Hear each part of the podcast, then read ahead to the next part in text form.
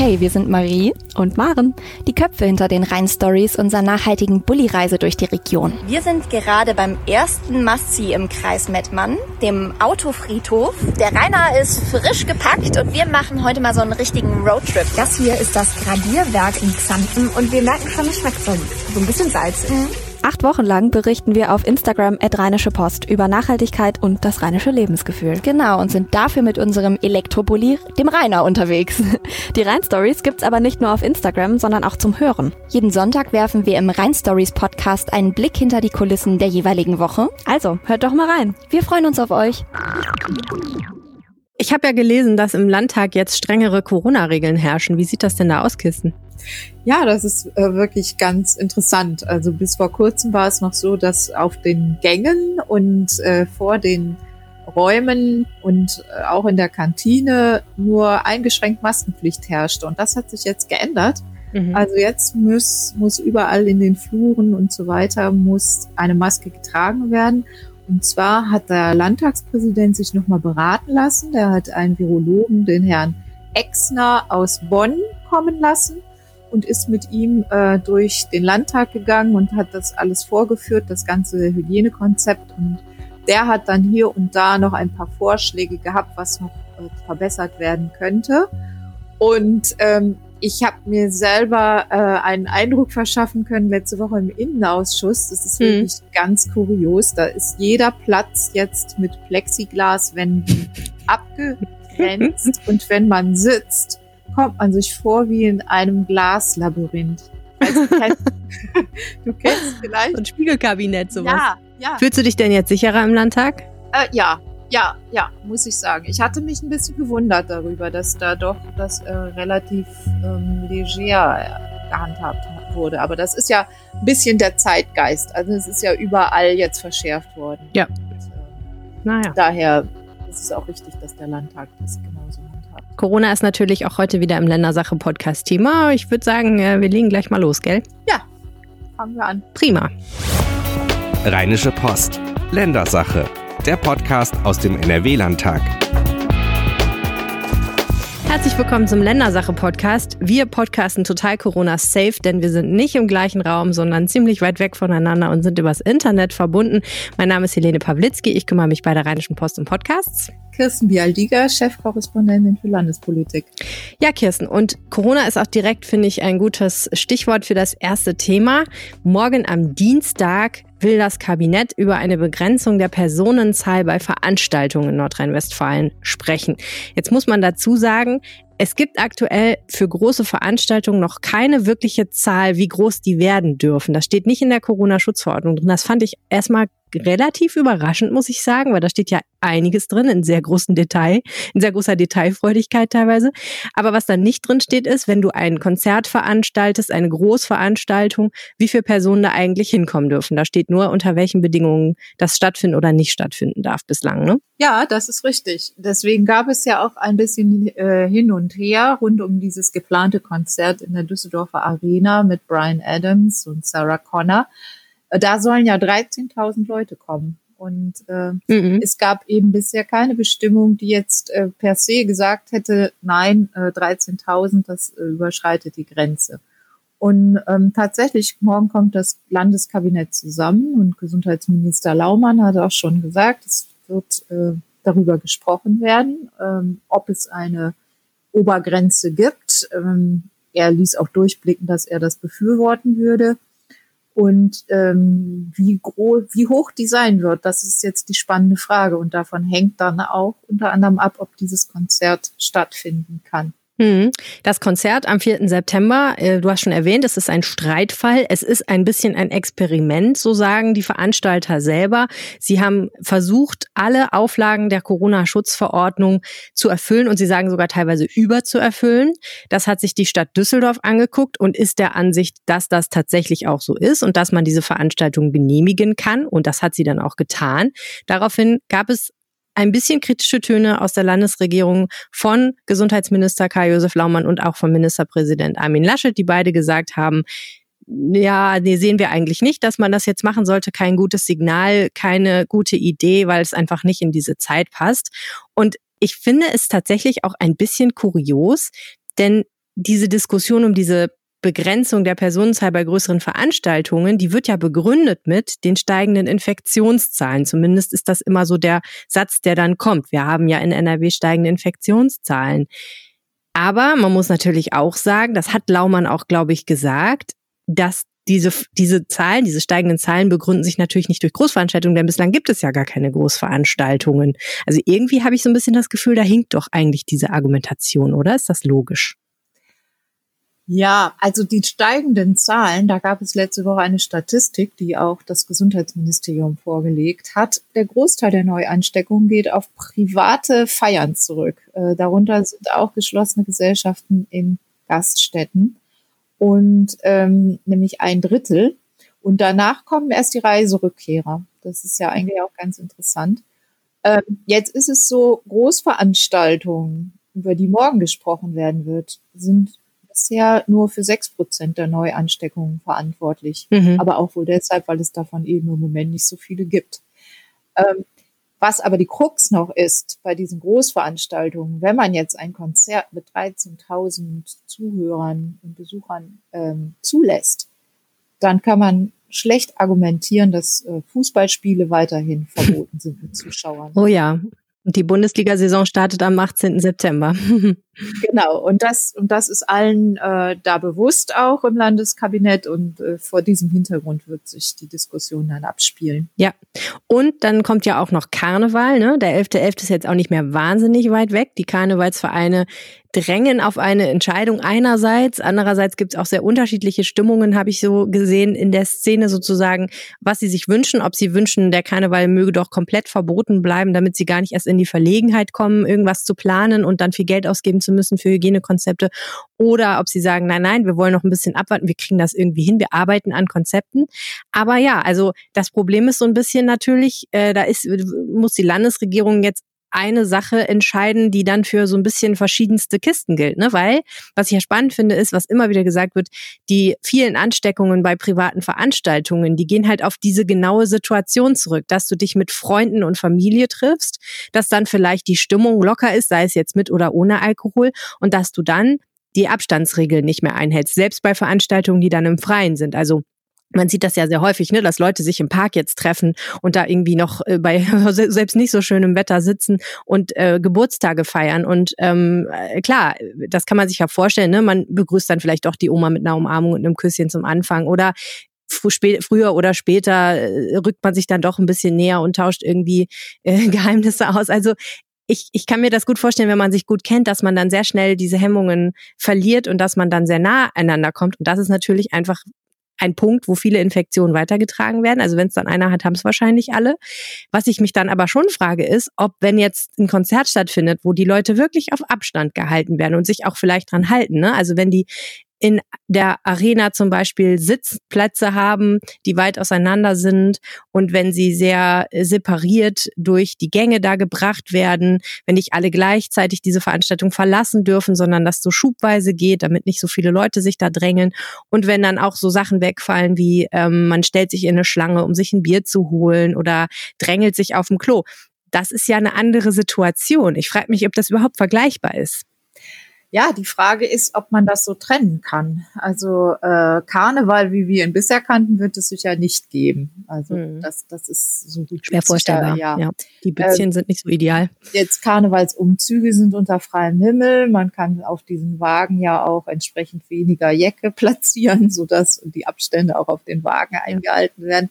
Aber die Aber Leute drängen sich am Straßenrand. Ne? Genau, genau, die Leute mhm. drängen sich am Straßenrand, äh, die gehen hinterher in die Kneipen. Ähm, das ist sehr schwer, da ein Konzept zu finden, das wirklich verhindert, äh, dass es eine neue Welle von Ansteckungen gibt. Und ein prominenter äh, Vertreter der Landesregierung hat sich da auch schon ganz klar geäußert. Das ist der Vizeministerpräsident Joachim Stamp. Der hat gesagt, er kann sich das nicht vorstellen. Und ähm, hm. Armin Laschet will wohl noch Karneval genau, jetzt. Kann sich den hm. Karneval hm. so nicht vorstellen. Und, äh, hm. und Armin Laschet. Ja, Laumann hat ja auch schon gesagt, er sieht das genau, sehr, sehr schwierig. Genau. Ne? Und Armin Laschet äh, will aber noch nicht definitiv absagen, will wohl noch ein bisschen abwarten. Naja, die ja. vielleicht, ich weiß es nicht, worauf seine Hoffnungen ruhen. Ähm, magische, magische Karnevalsziel kommt und bringt uns einen Impfstoff. Naja, was ich, was ich im Endeffekt frage, ist im Grunde genommen diese Zahl, die Herr Laumann gerne in die Corona-Schutzverordnung reinschreiben will, die dann auf alle Großveranstaltungen bezogen ist. Ich, also ich, ich bin da sehr skeptisch, ob die, ob das sinnvoll ist, weil auf der einen Seite ist so eine Zahl natürlich immer total arbiträr. Ne? Such dir eine aus aus den mhm. vielen Zahlen, die es gibt, so ungefähr. Natürlich gibt es höhere und niedrigere Zahlen, aber letztendlich, ob es jetzt 13.000 oder 13.001 sind oder 12.999, das macht nicht den großen Unterschied. Das ist das erste Problem. Das zweite Problem ist halt, diese Veranstaltungen sind so unterschiedlich gemacht. Ne? Ob du jetzt ein Fußballspiel gucken gehst im Stadion oder ob du ein Konzert dir anhörst oder ob du zu Karneval gehst oder was weiß ich, einen Flohmarkt veranstaltest oder ein Volksfest oder so. Das sind aus meiner Sicht schon so unterschiedliche Sachen, für die man auch so unterschiedliche Konzepte finden kann. Und ich glaube halt, manche Veranstaltungen funktionieren auch auf kleiner Basis manche Veranstaltungen aber gar nicht. Anderen kannst du vielleicht ein Hygienekonzept geben. Also ich könnte mir schon vorstellen, bei so einem Konzert, dass das funktioniert.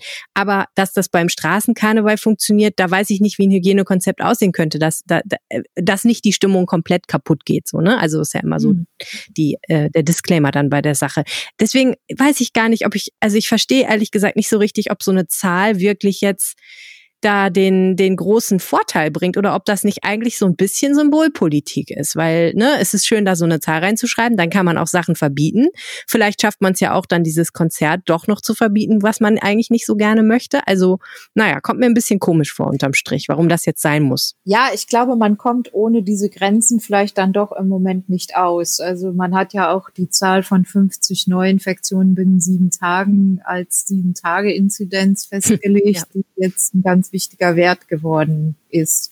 Ja. Äh, ich glaube, es sind immer Richtwerte. Man, äh, man wird dann vielleicht doch auch eine Klausel dabei haben, dass im Einzelfall ähm, nochmal zu entscheiden ist. Ähm, das ist ja auch bei dieser Sieben-Tage-Inzidenz so. Ja. Es gibt ja inzwischen viele europäische Länder, die diese Zahl überschreiten und trotzdem gibt es da keine äh, Einstufung als Risikogebiet. Also so ganz, ähm, so ganz streng und strikt das auszulegen, ist, ähm, ist glaube ich, nicht mehr das, wie man die, diese Pandemie bekämpfen will. Hm. Also es, es geht ja darum, da auch immer auf den Einzelfall zu schauen und das, das sich genauer anzusehen. Hm. Als Richtwert ist es, ist es bestimmt, äh, kann ich, kann ich das nachvollziehen, weil auch sonst der Verwaltungsaufwand zu groß ist. Also wenn jeder jetzt eine Großveranstaltung plant und jedes Mal im Einzelfall geprüft werden muss, ob die stattfinden kann, ähm, stelle ich mir das auch schwierig vor. Ja, ich meine, geprüft werden muss es ja sowieso immer, aber ähm, was da natürlich stimmt, ist auf jeden Fall Rechtssicherheit ähm, ist wahrscheinlich eher gegeben, wenn es so eine Zahl gibt. Das, das, das gebe ich gerne zu. Naja, Thomas Kutschaty, der SPD-Fraktionschef, hat schon sich geäußert und hat gesagt, ähm, er will 150 Personen bei allen Veranstaltungen als Obergrenze, wenn ich ihn da richtig verstanden habe. Das wäre ja hart. Ja, ähm, aber ähm, das, das, also logisch wäre es schon. Also äh, es geht ja immer um die Nachverfolgung von Infektionsketten. Hm. Und ähm, bei 13.000 Menschen in einer geschlossenen Halle im Zweifel lassen sich die Infektionsketten kaum nachverfolgen. Ich finde ganz interessant dieses Experiment, was jetzt in Leipzig am Wochenende stattgefunden hat mit dem Konzert äh, mit äh, ja. Tim Bensko. Das ist ja für eine ganz intelligente Art und Weise, sich dem Problem zu nähern, nämlich dasselbe Konzert unter verschiedenen Rahmenbedingungen und engmaschig wissenschaftlich kontrolliert äh, ablaufen zu lassen und dann zu schauen, welche Voraussetzungen müssen gegeben sein, um mhm. Infektionen, Neuinfektionen auszuschließen. Und vielleicht liegen die Ergebnisse ja zeitnah vor, so dass sich da auch die Politik orientieren kann an diesen, ja. Aber wahrscheinlich nicht morgen. Das heißt, sie werden wahrscheinlich zu spät kommen für die Kabinettssitzung. Da kann man nichts machen. Naja, das Ganze ist ja ein lernendes System. Man kann ja auch weiter das muss man so sagen, ja. Das ist sehr positiv ausgedrückt, Kirsten. Ich würde ganz gerne kurz äh, vor, bevor wir zum nächsten Thema kommen, äh, einmal ganz kurz darauf hinweisen, dass wenn ihr diesen Podcast gerne hört und er euch was für euer Leben bringt, dann könnt ihr uns das zeigen, indem ihr ein RP Plus Abo abschließt und uns damit ein bisschen unterstützt. Das Angebot dazu findet ihr auf rp-online.de slash podcast-angebot und ich würde mich super freuen, wenn ihr mal vorbei surft und mal guckt, ob das was für euch ist, denn natürlich ist dieser Podcast für euch kostenlos, aber die Arbeit daran kostet trotzdem Geld. Und unsere Kollegen äh, wie Kirsten zum Beispiel, die in den Landtag gehen und recherchieren für euch, die müssen wir irgendwie bezahlen. Und deswegen wäre es schön, wenn ihr uns ein bisschen unterstützt. Und jetzt bleiben wir gleich beim Thema Geld und Bezahlung, Kirsten. Es äh, weiß ja jeder, dass äh, eine Geschirrspülmaschine ausräumen durchaus Arbeit ist, nicht wahr? Äh, viele Eltern haben jetzt die Erfahrung gemacht, Kinder mit den Hausaufgaben zu betreuen und ihnen was beibringen zu wollen, ist eine wahnsinnige Arbeit. Und Angehörige pflegen, die das brauchen, das ist auch Arbeit. Das ist alles Arbeit, aber im Grunde genommen wird es nicht so bezahlt wie Lohnarbeit. Und viel von dieser Arbeit machen ja Frauen. Deswegen war das jetzt nochmal Thema im Landtag. Wie kann man sicherstellen, dass Frauen trotzdem genug bezahlte Arbeit machen, damit sie nachher im Alter abgesichert sind. Kessen, erklär doch noch mal bitte diesen Zusammenhang zwischen der Care-Arbeit, die ich beschrieben habe, und der Altersversorgung später. Also wenn man viel solche Care-Arbeit macht, Kinder erziehen, Alte pflegen, äh, Hausarbeit machen und so weiter, dann ist es mit der Altersversorgung oft ein bisschen schwierig. Warum ist das so?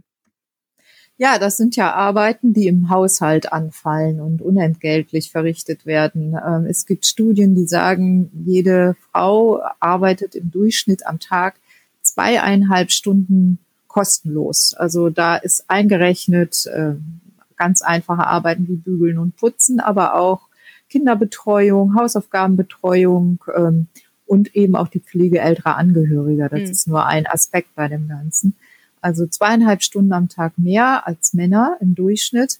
Ähm, diese Zeit fehlt äh, natürlich und ähm, ist auch ein Grund dafür, die muss ja erledigt werden, es muss sich ja jemand kümmern, ist ein Grund dafür, dass viele Frauen immer noch Teilzeit arbeiten und ähm, der Unterschied ist sehr, sehr groß.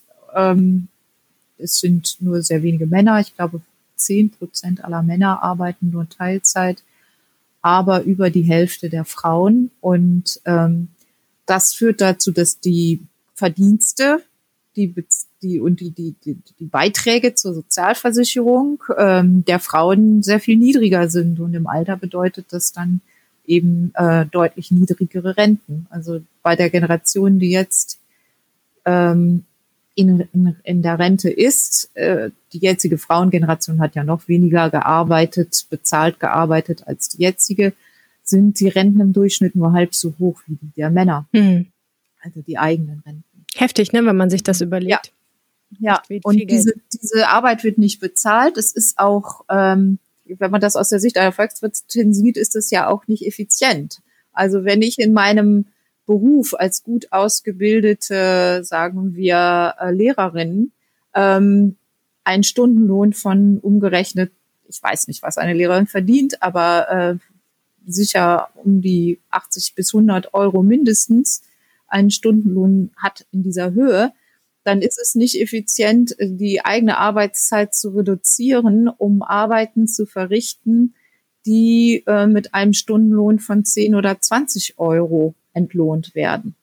Also aus ökonomischer Sicht macht das auch keinen Sinn, denn solch eine Ausbildung zur Lehrerin oder äh, auch zu anderen, andere Ausbildungen sind ja entsprechend teuer und werden ja auch aus Steuergeldern finanziert. Also es macht auch aus ökonomischer Sinn, Sicht keinen Sinn.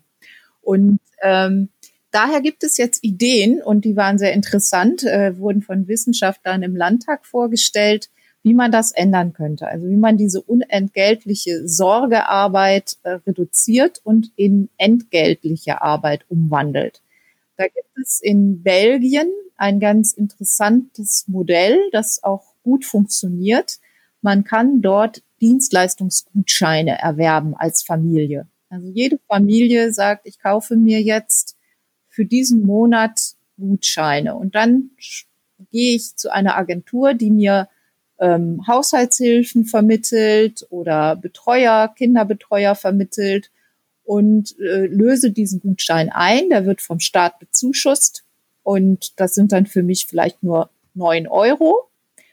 die ich da bezahlen muss und bekomme eben eine Unterstützung im Haushalt, die mich entlastet und äh, ich kann dann, wenn ich das regelmäßig mache, als äh, Mutter meine Arbeitszeit entsprechend aufstocken. Okay, also mit anderen Worten, die Lehrerin, die sagen wir mal 80 Euro in der Stunde verdient, umgerechnet, mhm. die geht dann eben nicht mehr früher nach Hause oder geht an einem Tag in der Woche nicht mehr, äh, bleibt sie zu Hause, sondern sie arbeitet an diesem Tag und bezahlt jemanden dafür, dass er die Care-Arbeit oder die Hausarbeit oder was auch immer verrichtet, die sie sonst machen würde.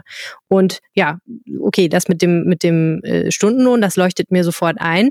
Ähm, ein kleines Problem ist natürlich vielleicht auch noch, dass es vielleicht teilweise Arbeiten sind, die man lieber selber machen will. Ne? Also die Tatsache, dass, also in, in Angehörigen pflegen, da musst du ja auch erstmal jemanden finden, der das aus deiner Sicht so verantwortungsvoll und gut macht, wie du es selber machst. Weil sonst könntest du ihn ja dadurch tatsächlich irgendwo abliefern.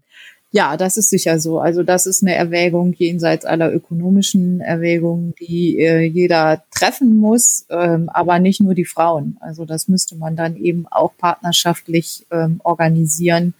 Äh, da, da müssten Männer einfach auch stärker herangezogen werden. Und äh, es, es kann kein Automatismus sein. Ich glaube, es läuft in vielen Fällen immer noch automatisch so ab, ähm, dass äh, Frauen dann auf Frauen diese Arbeiten zulaufen und das auch niemand eigentlich in Frage stellt. Hm. Und ähm, ja, also sicher, da gibt es sicher auch, aber auch in der Pflege gibt es Dinge, die man nicht abgeben kann und möchte. Das ist das persönliche Gespräch, das sich kümmern. Aber ob ich jeden Mittag ein Essen für meine ältere Mutter kochen muss, wirklich, ob ich das machen muss, beispielsweise, ist die Frage. Oder ob man da nicht sagt, man kauft sich einen Gutschein und hat jemanden, der das genauso gut macht. Ja, ja, ja. Aber die, die Lösung unterstellt ja, dass das ein finanzielles Problem ist, oder? Also die Lösung unterstellt, dass Leute das nicht machen, weil es zu teuer ist. Ich glaube, es ist eine Mischung. Es ist eine Mischung. Ich glaube, es sind immer noch Traditionen und äh, Rollenzuschreibungen, die wir da noch nicht ganz losgeworden sind. Äh, es gibt ja auch Studien, die sagen, dass es in, in Deutschland besonders äh, stark ausgeprägt ist, diese, dieser Unterschied zwischen Männern und Frauen, was die, was die Übernahme von unentgeltlicher Arbeit und Hausarbeit angeht. Da gibt es äh, Länder, die da weiter sind. Und ähm, ja, das ist, ist schwierig, das zu überwinden, aber so könnte man zumindest Anreize schaffen. Und was wichtig ist zu sagen, der die ähm, diejenigen, die dann als Helfer in den Haushalt kommen, sind durch dieses Modell in Belgien auch sozial abgesichert. Mhm. Also das ja. sind dann auch sozialversicherungspflichtige Tätigkeiten und ja. nicht etwa Minijobs oder ähnliches. Also das alte Problem der schwarzen genau. Haushaltshilfe ist dann sozusagen genau. erledigt. Und, das wäre natürlich und, nicht schlecht. Äh, das ist dann auch ein attraktiver äh, Beschäftigungssektor für für viele. Ne? Mhm. Also es hat ja nun mal nicht jeder eine Ausbildung. ja, ja. Äh, ja, und es ist natürlich auch eine ganz flexible Möglichkeit, sich Geld zu verdienen, ne, wenn man jetzt auch das, das ja. Möchte. Ja, und man, man zahlt dann eben auch Rentenbeiträge. Also auch diejenigen, die ins Haus kommen und diese Arbeiten übernehmen, äh, haben später höhere Renten. Das hört sich irgendwie natürlich echt erstmal sehr, sehr gut an, aber irgendwas schwant mir, als ob das nicht 2021 alles implementiert wird. Wie waren denn so die politischen Antworten aus dem Landtag auf diese Vorschläge?